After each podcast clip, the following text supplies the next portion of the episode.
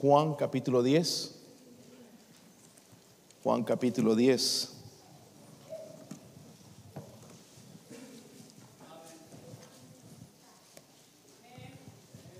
Got your Bibles, right? John 10 10. Okay.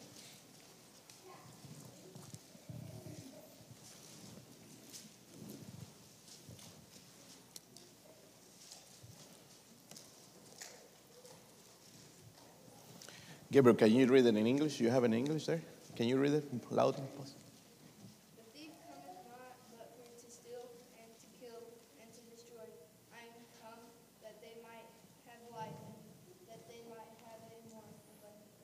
Amén. Todos en español dice, el ladrón no viene sino para hurtar, matar y destruir.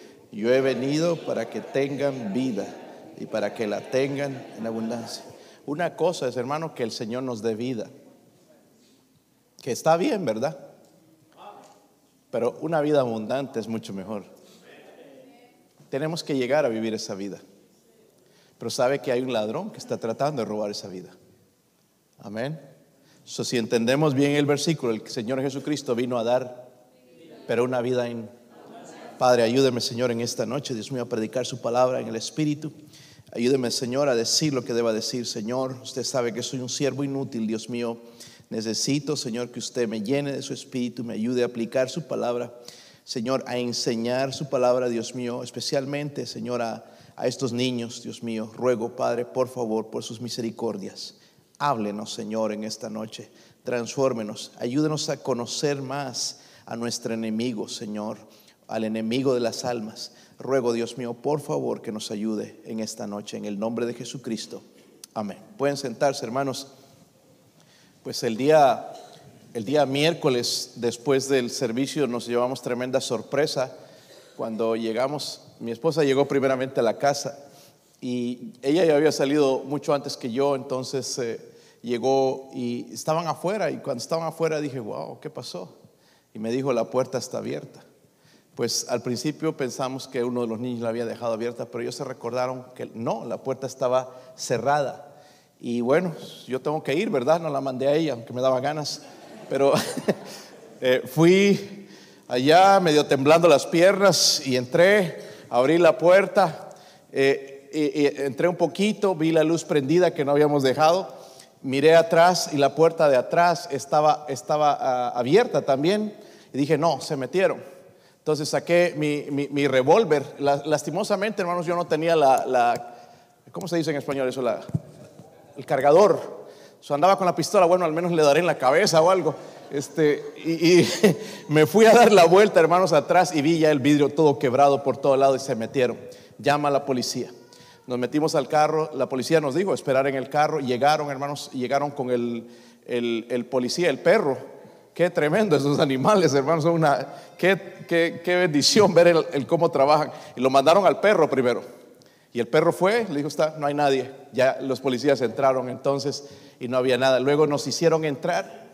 Y ahí, hermanos, entonces, eh, caminando por la casa, viendo todo el desastre que hicieron y eh, la puerta rota, eh, entramos al cuarto y se habían llevado el televisor eh, pequeño, quizás ya no para no ver más novelas.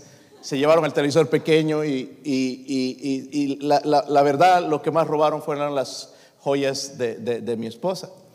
Y para nosotros, hermanos, en realidad eh, yo podría cobrar la aseguranza, pero tengo que pagar un deducible a la aseguranza que es más quizás que, que- que comprar las cosas. Porque no es un valor económico, hermanos, pero es un valor sentimental.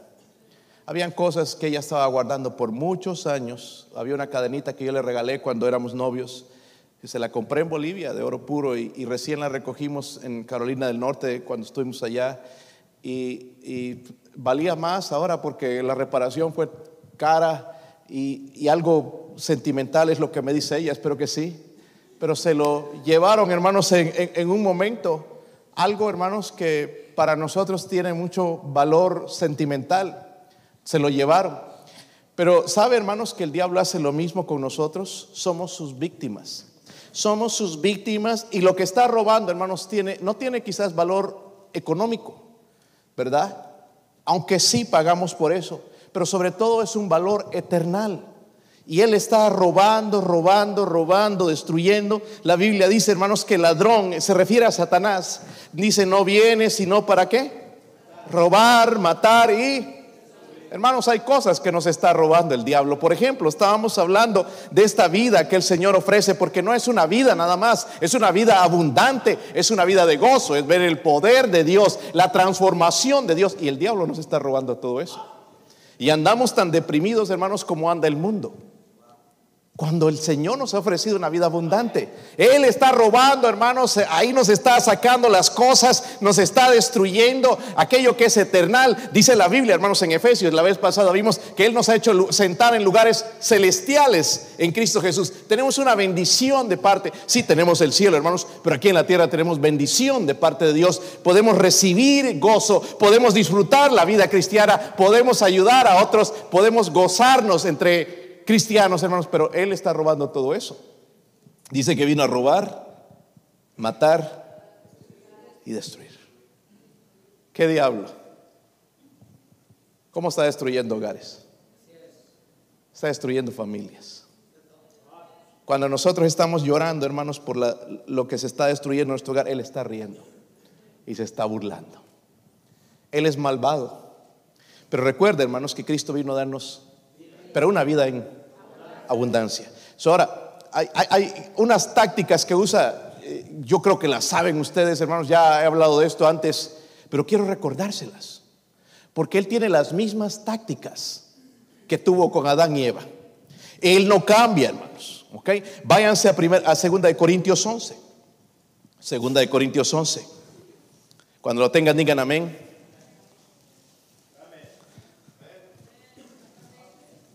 Qué rápido son con la Biblia, hermanos. O nada más están diciendo amén y siguen buscando, ¿verdad?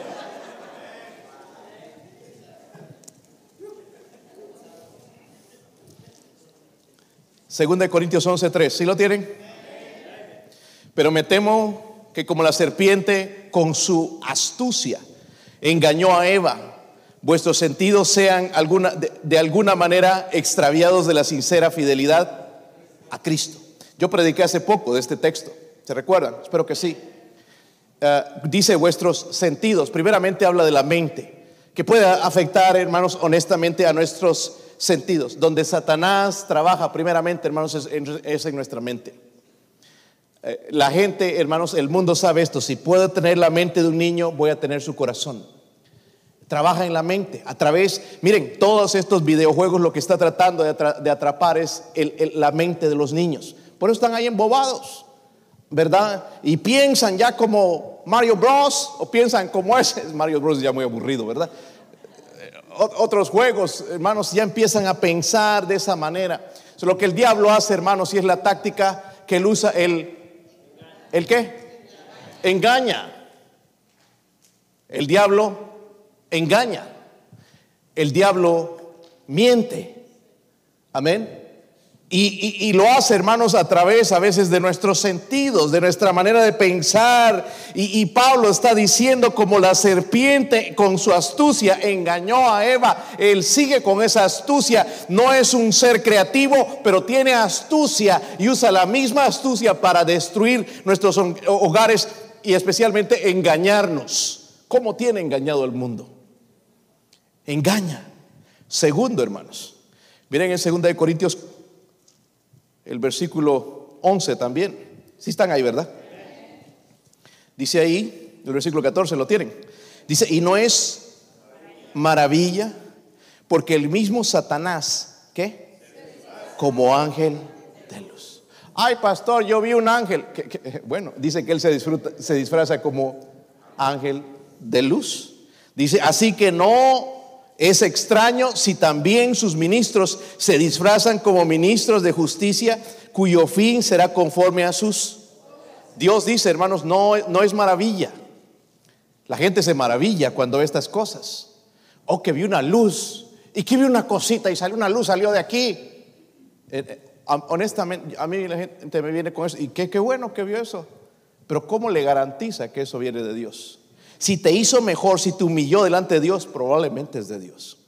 Si nada más te, estás aquí para alardearte de que cerca estás de Dios y que ya ves figuras que nosotros no vemos, está mal. Dice, hermanos, entonces que el mismo Satanás se disfraza. En otras palabras, hermanos, el diablo se esconde. Engaña, es, perfectamente sabe hacer eso, pero también se esconde. Amén. Nosotros hablamos, el diablo, el diablo me hizo hacer esto. Hermanos, el diablo quiere pasar desapercibido. Porque mientras pase desapercibido, entonces Él va a poder engañarnos, va a poder hacer de las suyas. Y dice la Biblia también, dice, no es extraño si también sus ministros se disfrazan, disfrazan como ministros de... Hermanos, hay mucha gente en los púlpitos que no saben ni qué están haciendo en el púlpito, más que sacar dinero. Y la Biblia nos habla de ellos, ¿ok? los descubrimos fácilmente. Oh, pero pastor, hacen milagros y la gente se llena. Sí, sí, Joel Austin hace eso en Texas, en la iglesia más grande del mundo, 45 mil personas. Pero él predica del poder de la muerte. Él no cree en realidad que hay un infierno. ¿Qué es lo que está predicando? Que la gente se sienta bien. Que la gente sea engañada, esa está siendo engañada. El, el diablo está escondiendo detrás de toda esa predicación. Y es lo que Dios nos está advirtiendo en este capítulo, hermanos. Tenemos que tener cuidado. Su táctica, su propósito es destruir estas criaturas. Amén. Es triste las cosas que están sucediendo. Yo sé de niños y niñas que tienen ya problemas con la inmoralidad en su mente. Sí, y no me voy a entrar en el asunto, no porque algunos ya están asustados, no voy a entrar. Papá y mamá no saben, pero ya saben ellos cosas que tú ni siquiera sabes todavía. ¿Dónde están aprendiendo todo esto? En la escuela y con los amigos.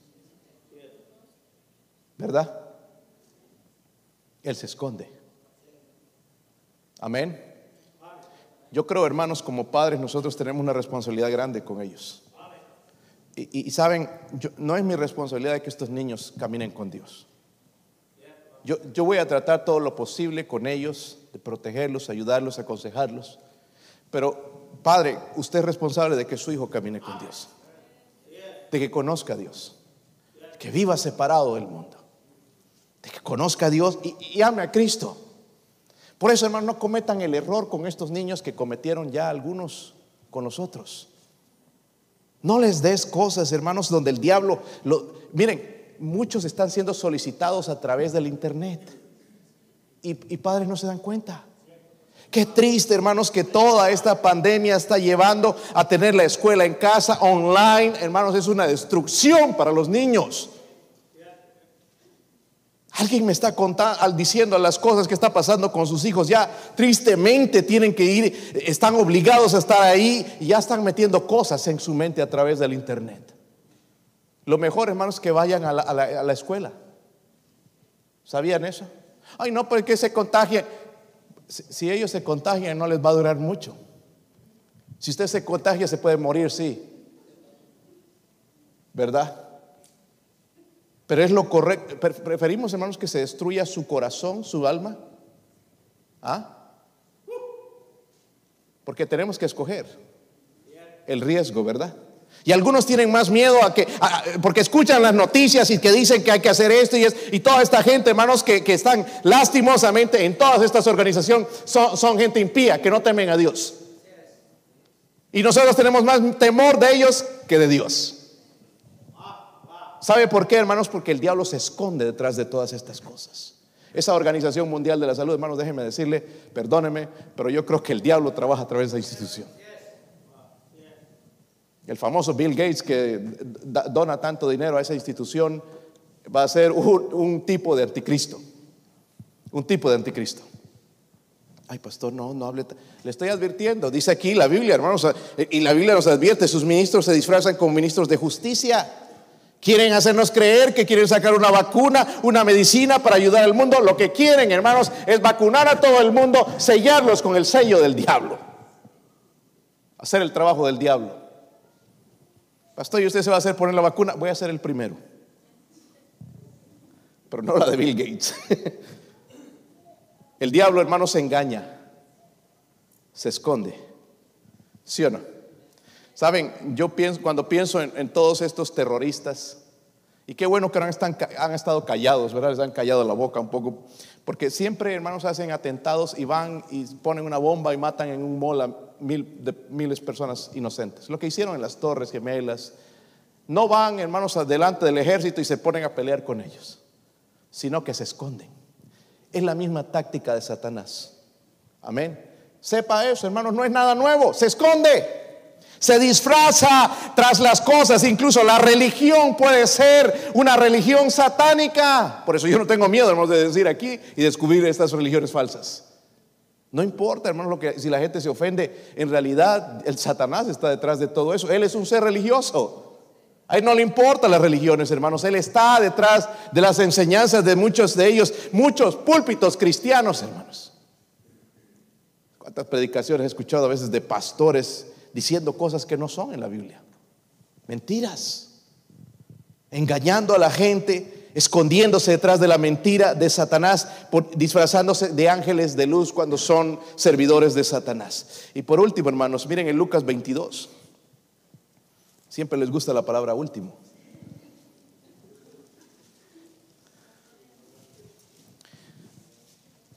Lucas 22, 31, cuando tenga, tengan, digan amén.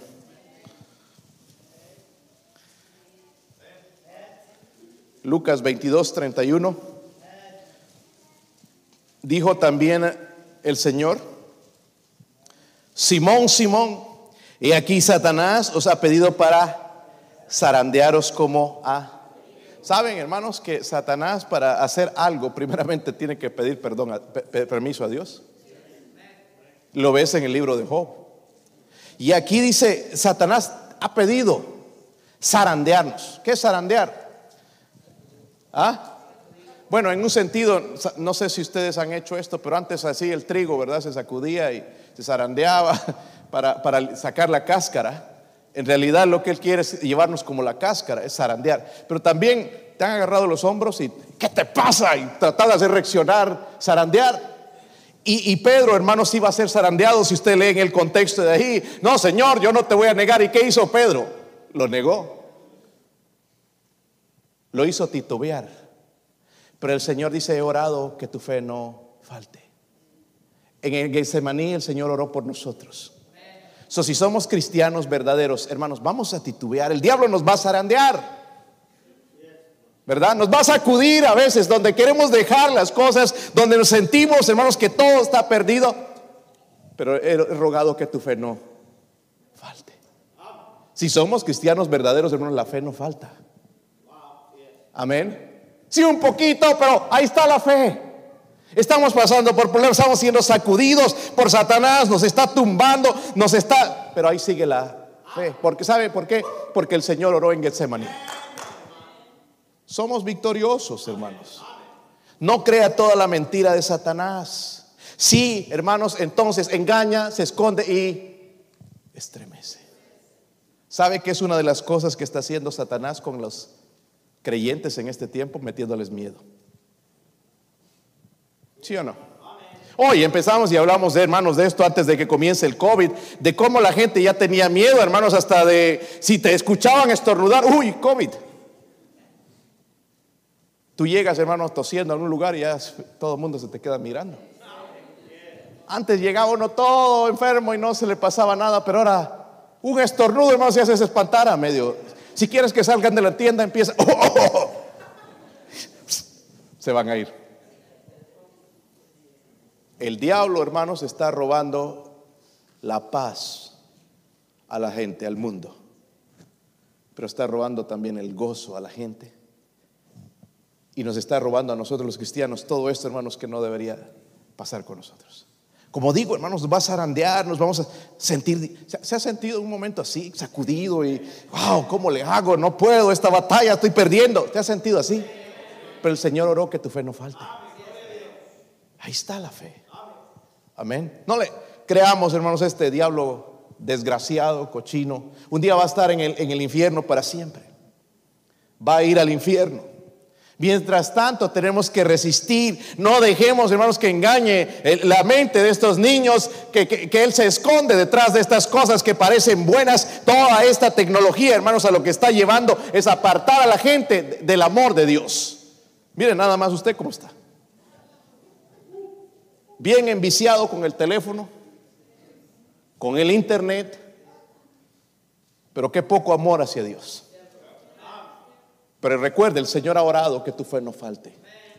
Vas a titubear, vas a tambalear, hermanos, pero regresa, reacciona. Reacciona. Reaccionemos, hermanos, su ataque sigue siendo el mismo. No ha cambiado, no hay algo nuevo. Ay, yo nunca había recibido este tipo de ataque. Es lo mismo. Engaña, ¿sí o no? ¿Verdad? ¿Sí o no? Se- señorita, por ahí va a aparecer un joven que te va a pintar todo hermoso. Mi amor, te amo, te quiero. Yo iría a la luna por ti. A ver, dígale, muchacha, vaya primero y después hablamos. Porque nosotros así somos los hombres, prometemos y después no cumplimos. Así somos, hermanos. Y ya después, cuando una vez que te casas o haces algo con la muchacha, ya sáquese aquí. Ya quieres ser el macho man. Tratarla ya como una sirvienta. Así es, ¿verdad? Ya creen que es la mamá que tiene que hacer todo, que tiene que cortarle las uñas, que tiene que hacer el desayuno y hace, mira, no me cocinas. Pues si no te cocina, cocínate.